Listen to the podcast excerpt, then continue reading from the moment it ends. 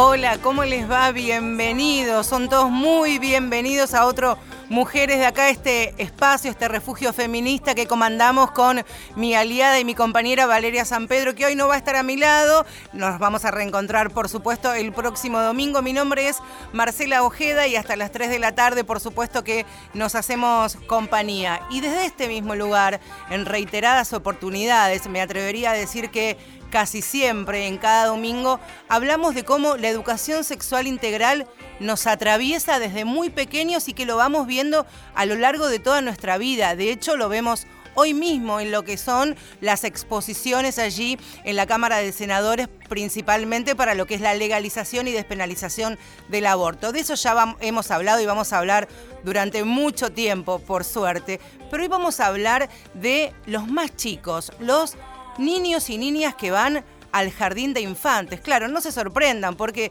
precisamente gracias a esta ley que ha sido punta de lanza en la región, sancionada el 4 de octubre de 2006 y promulgada el mismo mes y del mismo año, la ley de educación sexual integral que abraza a los chicos precisamente desde muy pero muy chiquitos hasta por supuesto que terminan el secundario. Pero de qué manera se instrumentan por un lado los recursos, el material, cómo abordar en niños de 3, 4 y 5 años la educación sexual integral. Lo primero que tenemos que decir es que no se asusten, por supuesto, porque la ley es muy pero muy específica que el contenido tiene que estar adecuado, pensado y diagramado para los chicos de esa edad. Por eso, eh, el primer encuentro, la primera charla la vamos a tener con la coordinadora del programa de educación sexual del Ministerio de Educación de nuestro país, eh, Mirta Marina, que viene trabajando hace muchísimo tiempo y con ella vamos a hablar de esta ley, pero de los más pequeñitos. Hola Mirta, muchas gracias por estar aquí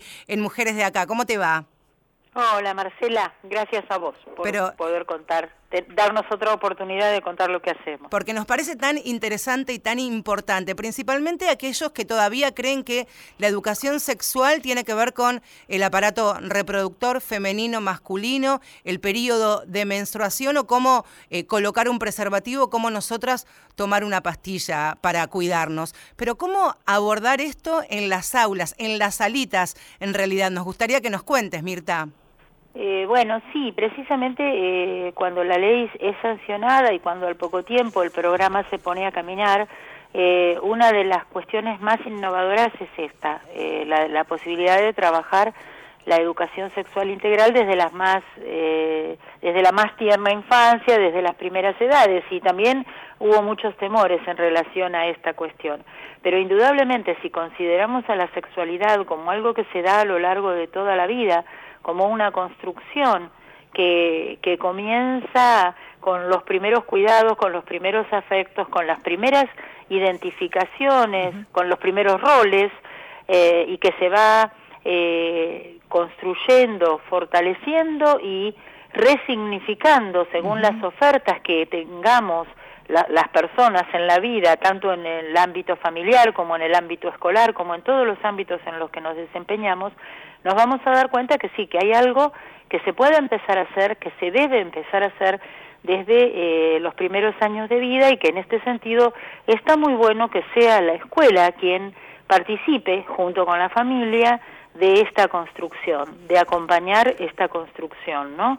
Entonces, bueno, hay una serie de contenidos que tienen que ver con el conocimiento del cuerpo, con el cuidado del cuerpo, otros que tienen que ver con lo que nosotros llamamos eh, conductas de autoprotección y que tienen que ver con la posibilidad de que niños y niñas muy pequeños puedan identificar aquellas cuestiones que pueden hacerles daño, otras cuestiones que tienen que ver con el respeto entre ellos y ellas, eh, el pudor, la intimidad, que son cuestiones que se van construyendo. Eh, y bueno, y tantísimas otras que tienen que ver con la, los estereotipos de género, qué significa ser varón, qué significa ser mujer, Aquí hablamos cuántas maneras diferentes hay de ser varón o de ser mujer, eh, qué posibilidades hay de pensar en un país como el nuestro, con una ley de identidad de género, en que pueda haber una construcción de género diferente a aquella que eh, nos es asignada al nacer por nuestros caracteres sexuales. Bueno, tantísimas cosas que pueden aprenderse o que se transitan eh, en la escuela en la escuela, en el nivel inicial. porque hablamos de este programa. llamamos en nuestro sí, Este programa nacional de educación sexual y que el artículo 1 es tan contundente y tan claro que habla de todos los educandos, los niños en este caso, tienen derecho a recibir educación sexual integral en todos los establecimientos educativos públicos, de gestión estatal y privada en las jurisdicciones que dependen de Nación, de las provincias y de la Ciudad Autónoma de Buenos Aires. Y cuando hablamos que la educación sexual integral debe ser tratada y, y abordada de manera integral. Lo hablamos porque articula aspectos biológicos, psicológicos, sociales, afectivos y éticos. Y me quería detener en algo que para mí es muy importante y que lo transformo esto en pregunta. ¿De qué manera desde lo lúdico, desde la construcción del juego, de la cotidianidad de un niño de 3 a 5 años, podemos de alguna manera ya abordar lo que significa eh, la temática esta, la, la educación sexual integral, desde los juegos, por ejemplo?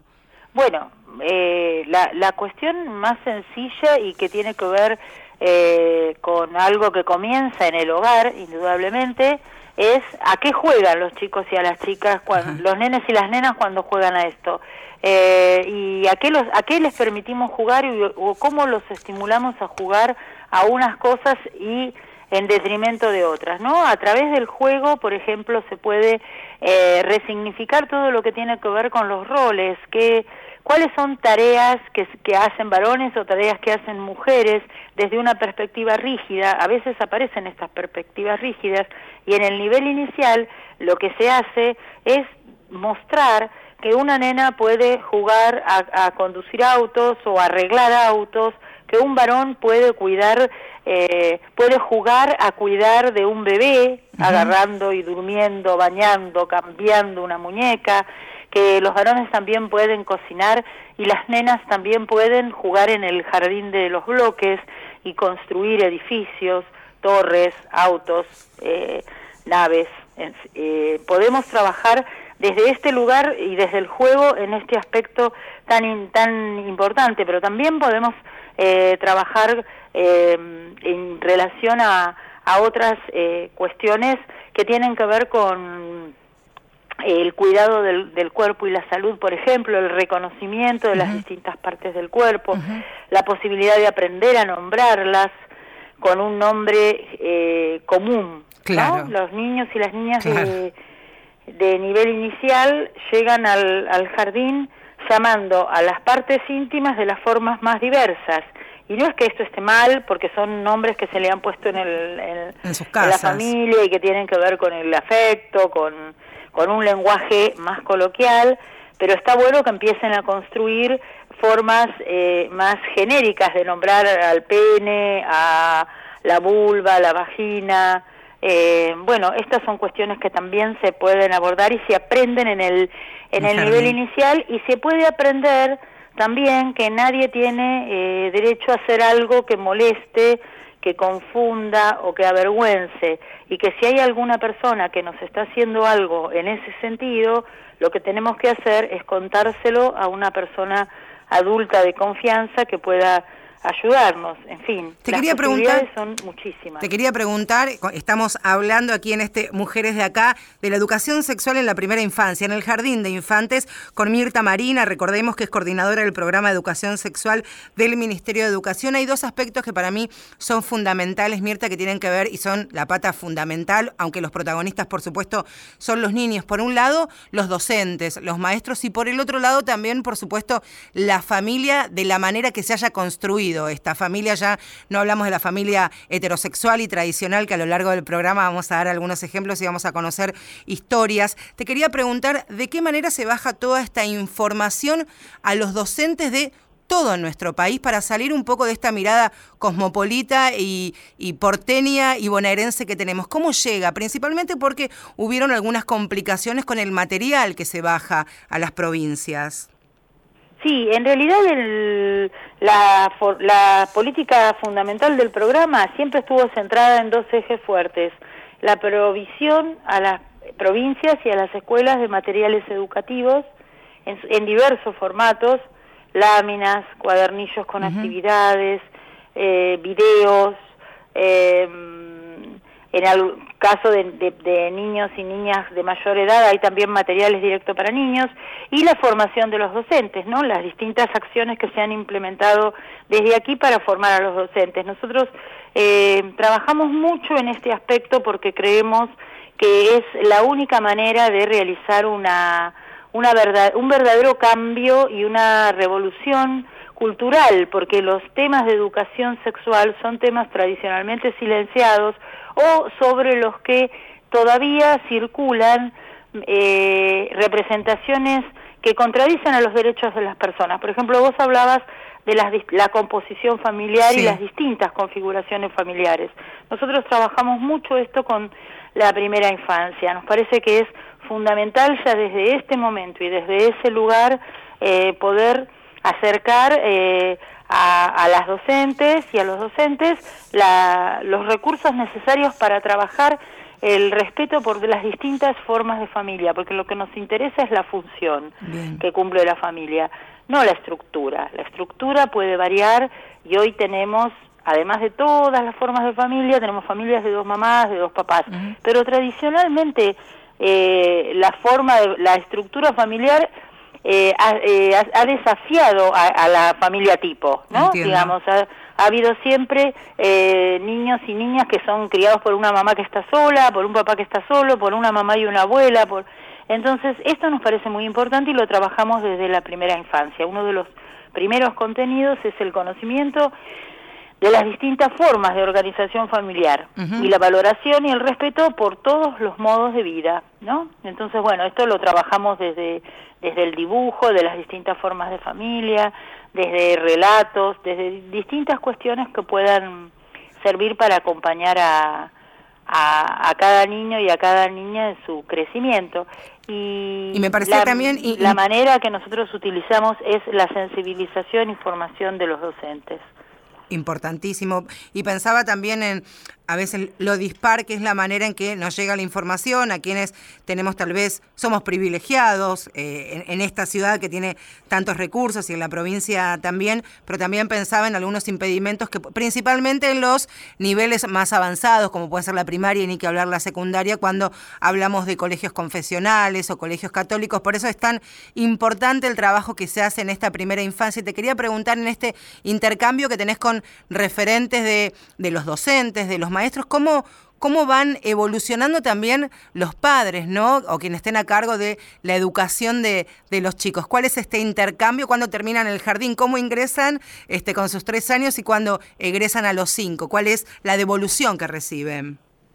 Bueno, la, la verdad es que la, la sociedad está cambiando, está convirtiéndose en una usina de demanda de la educación sexual integral. Nosotros tenemos en el Ministerio eh, demandas de estudiantes, demandas de familias, demandas de gremios docentes, o sea, demandas en el sentido de pedidos, de que se concrete, de que se profundice. Yo creo que hay muchas familias que están ahora comprendiendo y, que han perdido ese temor inicial a lo que puede hacer la educación sexual y a qué cuestiones se trabajan y están como acompañando un poco más a la escuela en esto y se van eh, van apareciendo nuevas eh, nuevas temáticas que, eh, que es necesario poder acompañar, ¿no? Recuerdo una, un episodio muy interesante en, en, una escuela eh, de la provincia del Chaco, una docente de nivel inicial contando un relato en el cual ella relata que estaban niños y niñas jugando a disfrazarse y, y, a, a ponerse distintos zapatos, ropas, y, había una caja con maquillajes y ella estaba maquillando a las niñas y se acerca un nene y le pide que también lo pinte. Y este docente cuenta que tuvo un minuto de vacilación y que después de ese minuto lo pintó, le pintó los labios y el juego continuó, no pasó nada, no, no pasó nada, nada grave, ni se cayó el techo encima en esa salita. Y a mí cuando la docente lo contó me pareció un, un enorme avance porque mm, en ese momento ella estuvo pensando en, desde el juego, eh, respetar una, una, un pedido de, de, un niño que bien podría considerarse nada más que como un juego. A ver, los niños a, la, a la más temprana edad juegan a disfrazarse de animales, juegan a ser piratas juegan a distintas cosas cambiando sus identidades. Eh, pero también se podría, podríamos estar pensando que ese niño está construyendo una identidad de género distinta a la que fue asignada eh, cuando, cuando nació. Y en, el, en ese caso, de todas maneras, la respuesta de la docente es la correcta, ¿no? Poder permitir esa experimentación, esa, ese, ese juego. Eh, todavía, todavía en estos aspectos hay docentes que te dicen, sí, bueno, yo lo dejo o la dejo disfrazarse de tal cosa o tal otra, pero después, ¿qué pasa cuando lo viene a buscar la mamá o el papá? Bueno, estamos trabajando mucho con eso, de que cuando, de que podamos desde la escuela convertir a, a, las docentes en personas que puedan acompañar la construcción de la identidad de género de niños y niñas, ¿no? Que puedan conversar con las familias de estas cuestiones, que puedan ayudar a abrir eh, caminos de, de libertad y de consolidación de derechos. Agradecerte, Mirta, siempre eh, la claridad y principalmente, Mirta, hace muchísimos años que viene trabajando en el ministerio y nosotras nos interesa siempre escuchar a quienes a través del paso de las gestiones también toman lo bueno que se ha hecho para resignificarlo y seguir en este camino. Mirta, un fuerte abrazo y muchas gracias por haber pasado por Mujeres de Acá. No, todo lo contrario. Gracias a vos, Marcela, como siempre. Ahí está, es Mirta Marina, pasó por Mujeres de Acá, que es coordinadora del programa de educación sexual del Ministerio de Educación de nuestro país. Hay algo importante que decir aquí. Ustedes saben que en distintos distritos de nuestro país y principalmente aquí en la ciudad de Buenos Aires hay docentes y profesionales que están formados en la ESI, preparados en eh, especializados en educación sexual integral. El Joaquín B. González es un profesorado que está también en el medio de un conflicto y un reclamo de sus estudiantes y sus docentes porque de alguna manera se pretende desguazar estos profesorados. Y cuando se pregunten por qué es importante que estén los docentes con una formación bien, pero bien potente, por todo esto que respondía Mirta Marina hace algunos segunditos nada más. Esto es Mujeres de Acá hasta las 3 de la tarde, los seguimos acompañando. Mujeres de Acá, tercera temporada, en la radio de todos.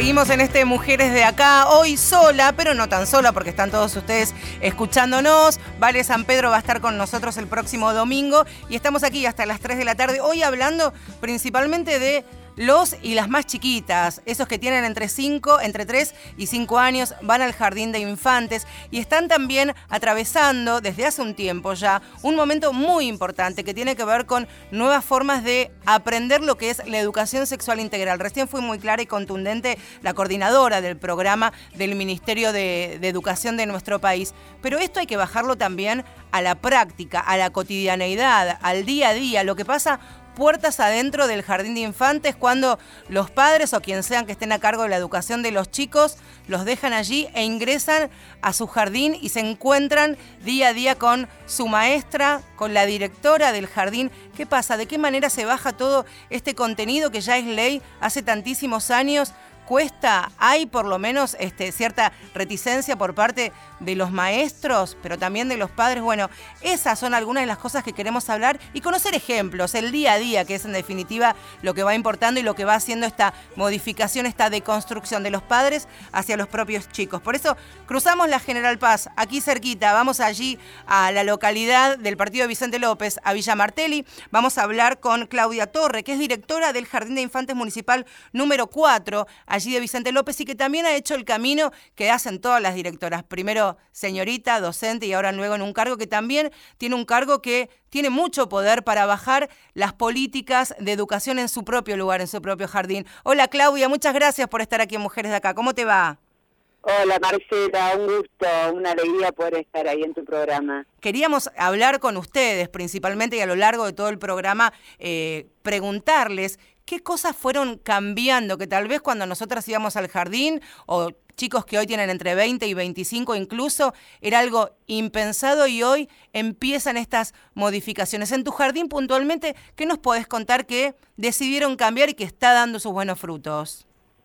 Bueno, nosotros estamos trabajando con este proyecto nacional desde ya hace tres años y la verdad que siempre fue muy bien abordado por los docentes. Si bien las temáticas se vienen trabajando desde hace mucho tiempo, quizás ya están eh, armadas como, como un proyecto que es lo importante y además están enmarcadas en una ley que es fundamental. Eh, los papás lo toman bien y aquellos que tienen dudas, por supuesto, se les explican los contenidos y se les explican las actividades. Eh, hablar, hablar de educación sexual integral no es hablar de sexo nada más, ¿no? Hay muchos otros temas que se trabajan fundamentalmente con los más chiquititos. Sí, claro. ¿Y cómo comenzaron estas, estos cambios? ¿Qué fue lo primero que este, lograron romper allí en el, en el Municipal 4 de Martelli? Y una de las primeras cosas que logramos romper después de trabajar ¿no? con los chicos, el tema de los colores, de por qué se caracterizaban por colores de nene y de varón, bueno, hubo todo un trabajo con los docentes y hemos logrado cambiar nuestros delantales, ¿no? Hasta hace muy poquito nuestros delantales eran celestes para los varones y rosas para las nenas y hoy es un cuadrillé como todo jardín, pero verde, verde para todas y todos, ¿no? Todos tenemos los mismos delantales, todos los docentes y, las nenas y los nenes. Y cuando tomaron esta primera medida que tiene que ver principalmente lo que pasaba con el, el guardapolvo, ¿no? En la escuela pública, que todos somos iguales, el delantal nos identifica de, de manera igualitaria e inclusiva. ¿Pasó algo? ¿Hubo alguna pregunta, consulta media incisiva de, de algún padre, de alguna mamá, de algún responsable y tuvieron que ahondar en las explicaciones o fue bien aceptado desde el comienzo, Claudia? No, fue muy bien aceptado desde el comienzo. Además recibimos como felicitaciones, los papás estaban muy contentos porque me parece que más allá de trabajarlo y de hablarlo, hay que también ponerlo en práctica, ¿no? Y si nosotros ya podemos empezar, si estamos defendiendo esta educación sexual integral, tenemos que empezar a poner en marcha muchas cosas. Y una de las cosas que más se podía ver era esto, poder cambiar el delantal y tener todos el mismo color, ¿no? ¿Qué pasa con los juegos? Esos juegos que están pensados para niñas exclusivamente y únicamente para varones. Niña princesa, varón superhéroe, por ejemplo. Sí, tal cual. Bueno, nosotros ya no tenemos, o sea, tenemos esos juegos, pero a libre elección. Juegan con lo que les gusta, juegan con lo que les hace bien. Eh, bañamos muñecos todos, las nenas, los nenes, armamos pistas de autos, jugamos a la pelota, eh, tenemos diferentes coreografías para hacer en, en algunos eh, actos que, que, preparamos. No, no, no tenemos más esos juegos eh, de los los varones van con los autitos, las nenas van con las muñecas. Ya no, por suerte hace tres años que venimos andando en esto, lo mismo que con el armado de las filas, ¿no? La fila de las nenas de los varones. No, no, nos, nos juntamos y nos agrupamos o hacemos filas si es necesario, pero no necesariamente tienen que ser de nenas y varones. ¿Y qué pasa en eh, esta, Claudia, mi última pregunta, en la interacción entre las nenas y los nenes, por ejemplo, cuando hay juegos que tienen que ver con el contacto físico y puede haber alguna situación, no digo de violencia, pensar la violencia como la conocemos nosotros los adultos, pero algún empujón, algún golpe sin querer, ¿cómo se le explica a los chicos que eso no se debe hacer, que tienen que jugar de otra manera? ¿Cómo se baja el contenido que nosotros tenemos tan internalizado como adultos, pero para los chicos?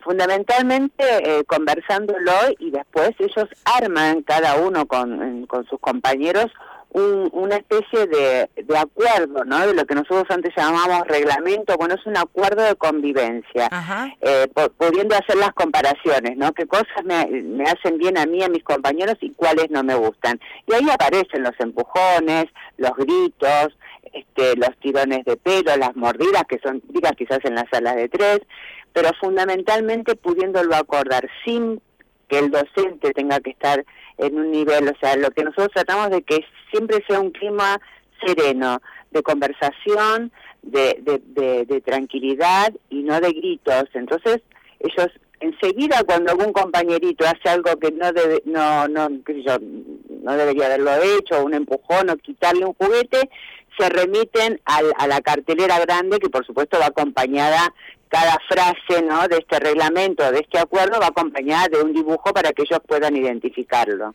Pensaba, Claudia, es Claudia Torres, directora del Jardín de Infantes Municipal número 4, allí de, del glorioso barrio de Villa de Martelli. Te quería preguntar, Claudia, porque también me parece interesante, generalmente en, en algunas familias que pueden vivirse situaciones de, de violencia complejas, a veces es en el propio jardín, donde los chicos pueden dar algún signo, alguna alerta, algún síntoma de que algo no está bien en casa. Y también la ESI ayuda para de alguna manera encuentren en el jardín un lugar de confianza, de complicidad y de puertas y brazos abiertos, ¿no? También. Sí, sí, totalmente. Uno de los temas que, que trabajan las docentes y trabajamos, ¿no? Es el tema de los secretos con los chicos. ¿Cómo es los secretos que nos hacen bien, que podemos guardar, que son para dar alguna sorpresa, y aquellos secretos que nos hacen daño, que nos lastiman, que nos molestan y que nos duelen. Aquellos secretos que tenemos que comunicarlos porque necesitamos buscar ayuda. Eh, así lo trabajamos con los chicos y es de esa manera que ellos saben, muchas veces pueden exponer esas cosas que pasan en casa. Por supuesto que tenemos un equipo de orientación escolar que nos ayuda permanentemente y acompaña nuestra tarea, pero el tema de los secretos es muy importante trabajarlo con los con los chicos. Y estar, estar atentos y expectantes de todo lo que ocurre con los más chiquitos. Claudia, muchísimas gracias por haber pasado por este Mujeres de Acá y a seguir poniendo cintas violetas, ¿eh? Como ponen allí en cada ni una menos, que fue una imagen muy, pero muy preciosa y emocionante que nos compartiste. Un fuerte abrazo a vos, a tus compañeros y a toda la familia. Un cariño grande. gracias, Marcela, un gusto. ¿eh? Muchas gracias. Seguimos aquí en Mujeres de Acá. Vamos a poner un poquito de música. Hoy bendita soy. Este Pichi y Diego son mis compañeros, así que yo no soy locutora, la especialista en presentar música es Valeria San Pedro, así que yo directamente digo, maestro, acompáñanos con un poquito de música aquí. Hasta las tres nos acompañamos. Bate con la cucharita, bate con el cucharón. Bate con la cucharita, bate con el cucharón. Espinaca verde oscura, con tomillo y perejil. Verde clara tu mirada menta fresca del jardín. El que sepa la receta me la dice por favor. Por más que le agregue sal, siempre le falta sabor.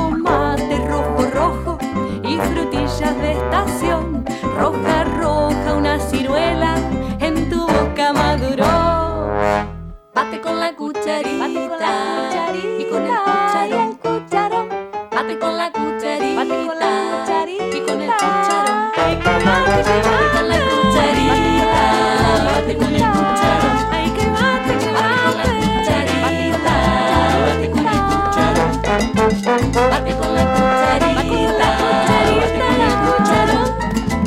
Bate con la cucharita, bate con el cucharón. Ahí está pasando música. Quienes estamos escuchando son los chicos de Canticuentos con Bate con la cucharita. Que le falta sabor y le falta sabor.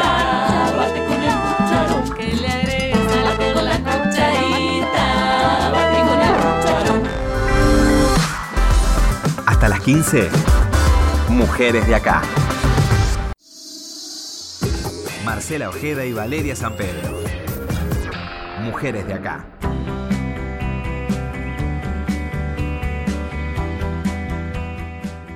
Bajo el número 26.150, esta ley nacional que es la ley de educación sexual integral que debe obligatoriamente aplicarse en todas las escuelas públicas, privadas, laicas, no laicas, religiosas, no religiosas de nuestro país, en las provincias, a nivel provincial y por supuesto en la ciudad autónoma de Buenos Aires. Pero hoy estamos focalizadas e interesadas y con muchas ganas de, aprender y de intercambiar qué pasa principal y exclusivamente en los niños y las niñas de la, del jardín de infantes, del nivel inicial, esos que tienen entre 3 y 5 años, porque allí se dan las primeras herramientas, por supuesto, de acuerdo y pensado a su edad, a las capacidades cognitivas, de qué manera, ya lo hemos hablado, a través de los juegos, de un intercambio con sus docentes. Hay algo muy importante en el artículo 10 de esta ley que dice principalmente que la ley tendrá una aplicación gradual y progresiva, acorde al desarrollo de las acciones preparatorias en aspectos curriculares y de capacitación docente. Claro, es lo que hablábamos. No es lo mismo, por supuesto, y es una obviedad, la información que pueden recibir a través de los juegos los niños de nivel inicial que los chicos, por supuesto, que tienen 15 y están en el secundario. Y ocurre una particularidad muy, eh, muy interesante que también nos ayuda a pensar con esta ley que abraza otras leyes, la ley para erradicar la violencia de género, la ley de identidad de género y también la ley de matrimonio igualitario. Y cuando hablamos de leyes muchas veces hablamos, y lo hemos eh, abordado en este programa, de letra muerta, pero otras veces no porque ya está en nuestra cotidianeidad incorporado. ¿Y qué pasa cuando un matrimonio igualitario tiene sus niños y deciden, por supuesto, llevarlos al jardín de infantes? ¿Qué pasa cuando van a inscribirlos, cuando empiezan la escolarización? Ya hemos hablado aquí eh, cómo los preparan, se preparan los docentes, pero ¿qué pasa con la familia? ¿Qué pasa con los papás? Y es esa la pregunta que quiero inaugurar en esta charla con Rolando, que con su pareja tienen dos niños en edad de jardín de infantes, así que así comenzamos este, nuestra charla con el papá de Bautista y Agustín. Rolando, muchas gracias por estos minutitos en Mujeres de Acá. ¿Cómo te va? Muy bien, muy bien. Muchas gracias. Muchas gracias igualmente para mí. Muchas gracias por compartir eh, tu testimonio como papá, como papás de Bautista y Agustín. ¿Cómo fueron los primeros momentos de, del jardín de infantes, de los chicos y de ustedes? Mira, em, la verdad es que eh, fue un proceso eh, gradual que, digamos, fue evolucionando sin, sin inconvenientes. Eh, por ahí nosotros teníamos eh, ciertos temores este, eh, por el hecho de que, de, que no, éramos una familia convencional, pero bueno, uno, también busca los contextos apropiados y bueno, decidimos que ellos fueran a una escuela laica. y la verdad es que no hemos tenido inconvenientes. Este, por suerte la, directora es una, eh, creo que es psicóloga social y es una persona que, eh, digamos, muy, muy abierta, digamos, y eso se, se nota tanto desde, desde los detalles de, por ejemplo, encabezar un mail hacia los padres y decir, eh, encabezarlo como familias o eh, o sea, sin, sin este, los estereotipos de... Mami y papi, ¿no? Mami y papi, claro. Este, y aparte que en todas las entrevistas que hemos tenido y reuniones de padres, cuando les llevamos la inquietud de cómo, cómo se bajaba, digamos, eh, estas leyes al, ámbito del aula, eh, siempre nos aclaró que ellos eran muy conscientes y digamos que trataban de, que la diversidad familiar eh, sea algo que los chicos este, puedan ir eh, naturalizando desde muy chiquín, desde, muy pequeños, va. Y este, ellos lo tenían siempre presente. Y esta diversidad familiar, por supuesto, abraza a otros tipos de familias, las tradicionales, las convencionales. ¿Qué pasa con el intercambio con los otros padres, madres o quienes estén a cargo de, la educación de los compañeros de Bautista y de Agustín?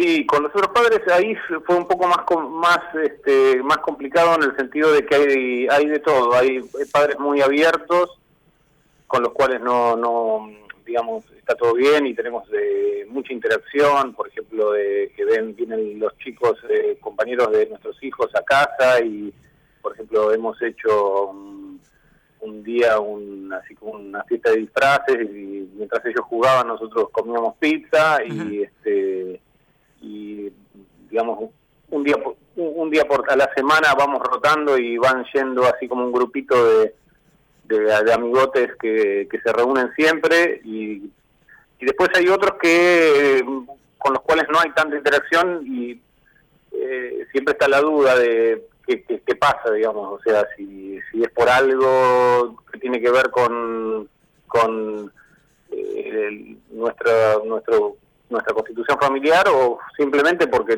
nuestros hijos no tienen no tienen interacción. Y uno como... Por ejemplo, sí, perdóname. Me acuerdo de un caso puntual. Sí. ¿Hola? Sí, sí, sí, contame.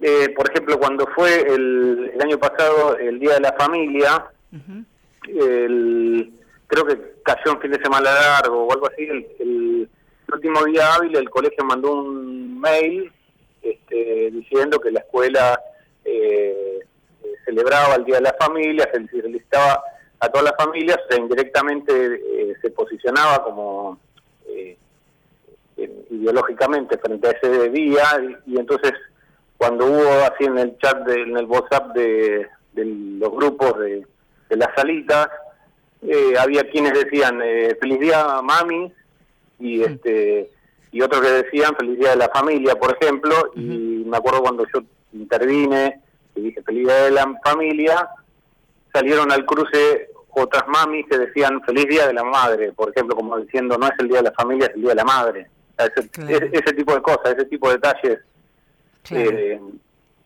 por ahí ahí se nota un poco... Y Rolando, y ahora eh, ahí te, quiero hacer una, eh, una pregunta a vos y cómo piensan la familia. ¿Se detienen en esto de intentar explicar a esta mami o a esta forma que tiene de encasillar a los otros o principalmente decir, bueno, vamos por la energía por los otros padres, las otras madres con los que una vez por semana comemos, nos juntamos a comer pizza, los pibes están bárbaros, o es frustrante o dejas que pase y, entendés que en algún momento va a decantar por su propio peso.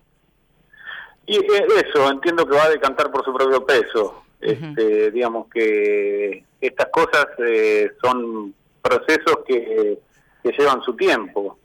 Eh, y Qué pena todo lo que se están perdiendo, ¿no?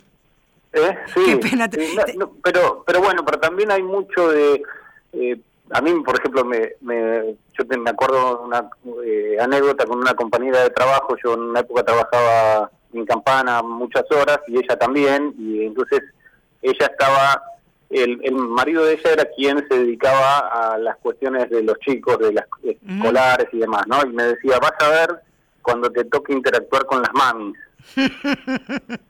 este, porque me decía, y ella me contaba que, por ejemplo, este, el marido eh, eh, tenía, qué sé yo, ciertos, ciertos roces por algunas de esas mamis que eran como más machistas y que decían esto es cosa de mujeres, vos, vos mejor, me acuerdo de una deuda que le dijeron vos mejor este, arregla con para hacer un asadito con nuestros maridos, una cosa así, como diciendo no te metas en esto que son cosas de mujeres. Bueno, pero viste que todos todos nos tenemos que, que deconstruir, incluso aquellas mamis este, que bajo ese nombre también tienen este, la capa de, de machistas. Así que queríamos, Rolando, principalmente conocerte, conocer la historia de, de tu familia y de qué manera también como protagonistas absolutos, este, Bautista y Agustín también de alguna u otra manera están de la mano de sus dos papás haciendo historia en, su jardín aquí en la ciudad de Buenos Aires. Te mando un abrazo a vos y a tus tres varones, un fuerte cariño.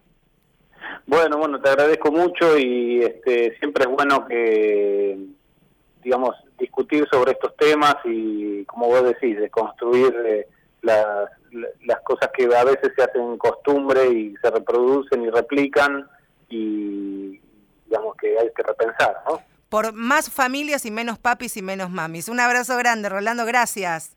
Bueno, hasta luego, chau, chau. Mujeres de acá, por la radio de todos.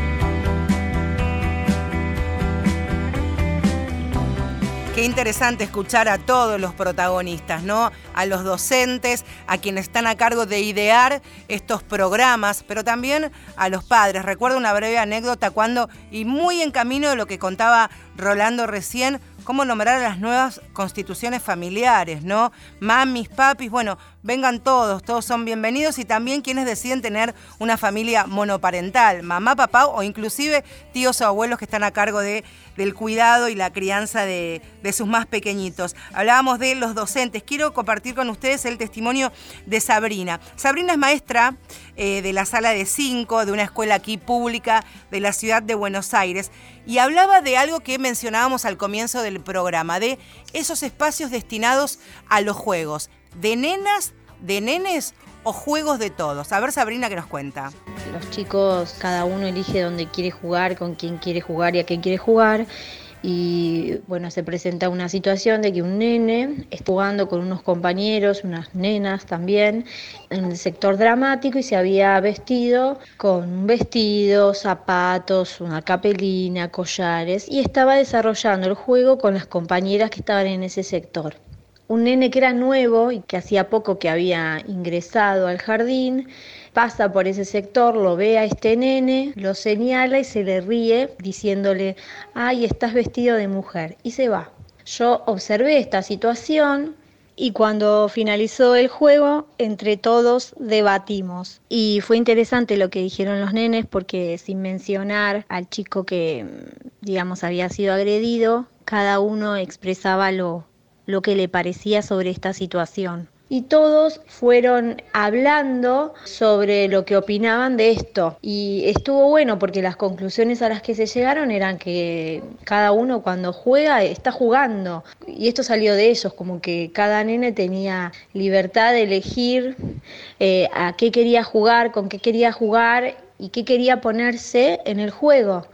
En un momento, el nene que se había disfrazado dijo que él para desarrollar el juego que estaba realizando con sus compañeras necesitaba vestirse de esa manera, que él estaba jugando nada más y que le gustaba jugar porque podía elegir interpretar personajes de cuentos o de series de televisión que él miraba en ese momento y que estaba jugando. Entonces me parece que está bueno por ahí para poder debatir, porque a veces el adulto ante esta situación ya pone una mirada de, eh, bueno, ¿qué está pasando con este nene que siempre le gusta vestirse con vestidos, usar tacos y perder el foco de que en realidad el nene está jugando? El nene está jugando, es lo que contaba Sabrina, ni más ni menos, ¿no? Que en la etapa inicial se dediquen y disfruten de estos juegos. Decíamos, Sabrina es docente de la salita de 5 de una escuela pública aquí de la Ciudad Autónoma de Buenos Aires. Pero también la pregunta es, ¿qué actitud o qué actitudes toman los padres, quienes están a cargo de la educación de los chicos, cuando, por ejemplo, los nenes quieren variar el color que se les viene de alguna manera ya instalado que tienen, que tienen que utilizar. A ver la anécdota que nos comparte Sabrina. Otra anécdota que me parece interesante para poder debatir el tema de género tiene que ver también con la mirada del adulto sobre este tema. Los padres estaban preparando las camperas de egresados para los nenes y la sala en la que yo estoy es de color violeta. Entonces se decidió que las mangas de la campera tenga el color de la sala. Y un papá se opuso a esto porque él decía que su hijo era varón y que no podía ir por la calle usando una prenda color violeta. Bueno, se armó un debate entre los padres, en definitiva la campera terminó siendo como iba a ser y este papá se opuso por mucho tiempo a ponerle la campera al hijo. El nene no venía con la campera de egresados y cuando se hablaba con el nene a ver qué, pensaba él, qué le pasaba a él, sin eh, decir nada del papá, pero se le preguntaba por ahí de por qué no traía la campera, decía, porque yo soy varón y mi papá me dijo que los varones no pueden usar color violeta. Bueno, se trabajó con los chicos sobre el tema de los colores, de, qué opinaban ellos, qué les pasaba y también se tuvo que trabajar con ese papá puntual y en las reuniones de padres se habló con todos los padres. Sin mencionar este tema, se les informó que se estaba trabajando esto y se tuvo que dar como una charla acerca del género y de cómo se trabaja en el jardín, este tipo de situaciones, para para que los padres sepan cómo se está trabajando en la escuela esto.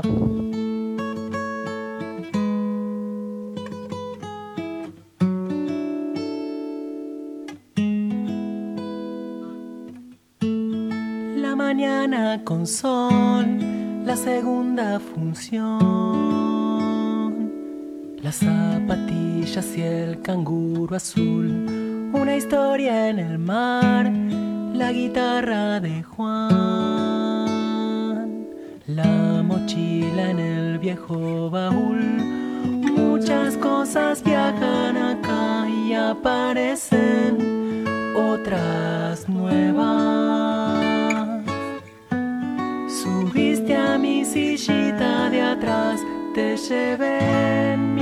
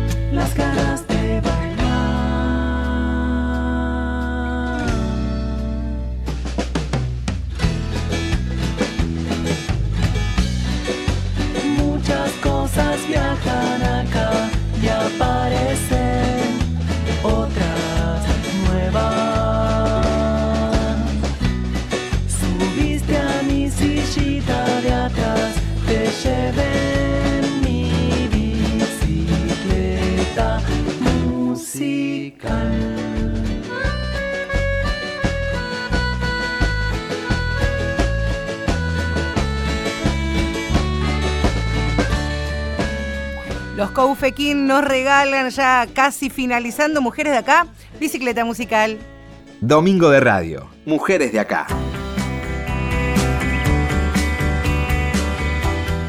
En este Mujeres de Acá, por supuesto, no podemos bajo ningún punto de vista terminar el programa sin hablar de una pata también importante y fundamental que tiene que ver con el material que puede llegar a circular por fuera del jardín de infantes, pero que sí o sí tiene que de a poquito comenzar a ingresar por parte de los padres, quienes están a cargo de la educación de los chicos, pero también de los docentes. Desde hace algunos años, del 2015, la editorial Chirimbote, de las que somos este, abiertamente fanáticas con Valeria, renovó la literatura infantil con colecciones antiprincesas y antihéroes en los que hemos este, abordado en este espacio. Pero queremos hablar principalmente con Jessica Farías, que es una de las personas que trabaja en, Chirimbote, de qué manera desde la literatura, con personajes muy importantes, pero con una visión, con una mirada de género y feminista, les puede venir bien a los chicos de la edad inicial en el Jardín de Infantes. Hola Jessica, Marcela te saluda, ¿cómo te va?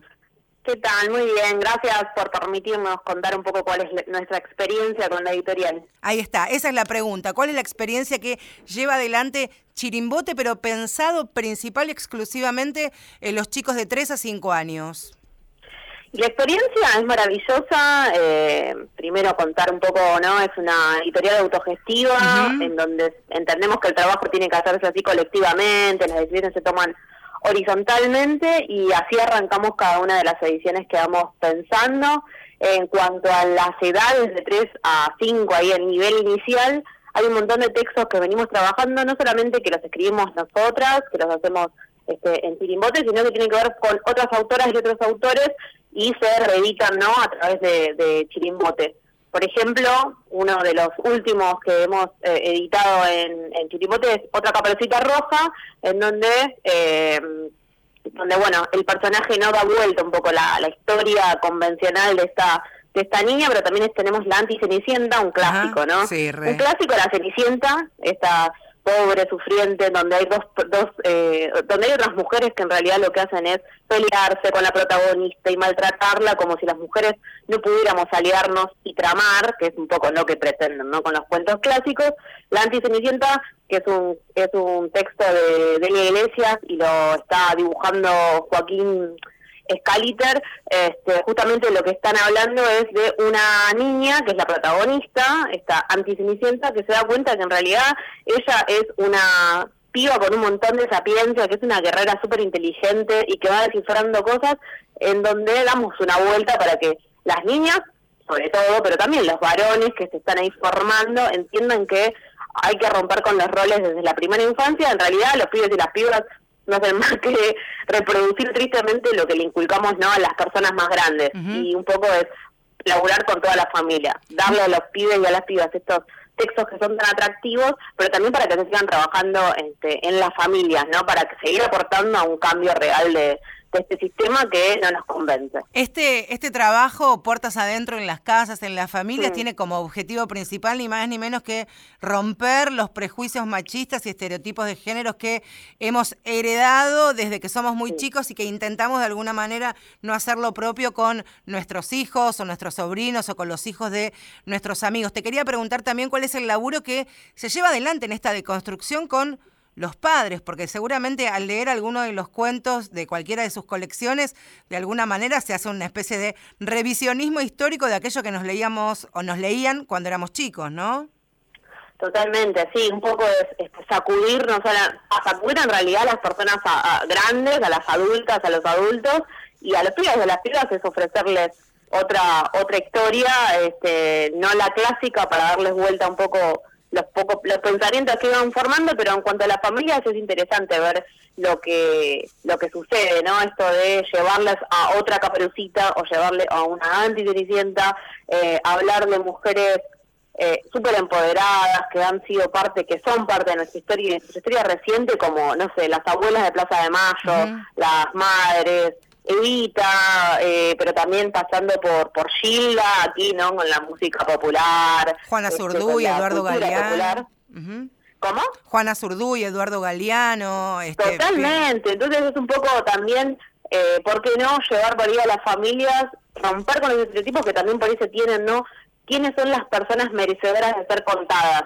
Muchas veces sucede, ¿no? Que, eh, bueno, los libros que circulan, las historias tienen que ver con personas que han, no sé, hecho, que hay una épica detrás, ¿no? Y detrás de estos, de estos personajes que son personas, eso es lo más interesante, por ahí hay poca información, ahora está circulando más, Juana Zurduy si queremos, pero bueno, también es un poco reactivar ahí este, a las personas adultas, a las familias y sacudirles un poco las estructuras para seguir construyendo, va, para seguir no, para en realidad para patear un poco este sistema y construir uno nuevo, eso es lo más lo más interesante y, hay muy buena repercusión. Estuvimos en la Feria del Libro ah, claro, este año, estamos en la Feria del Libro Infantil.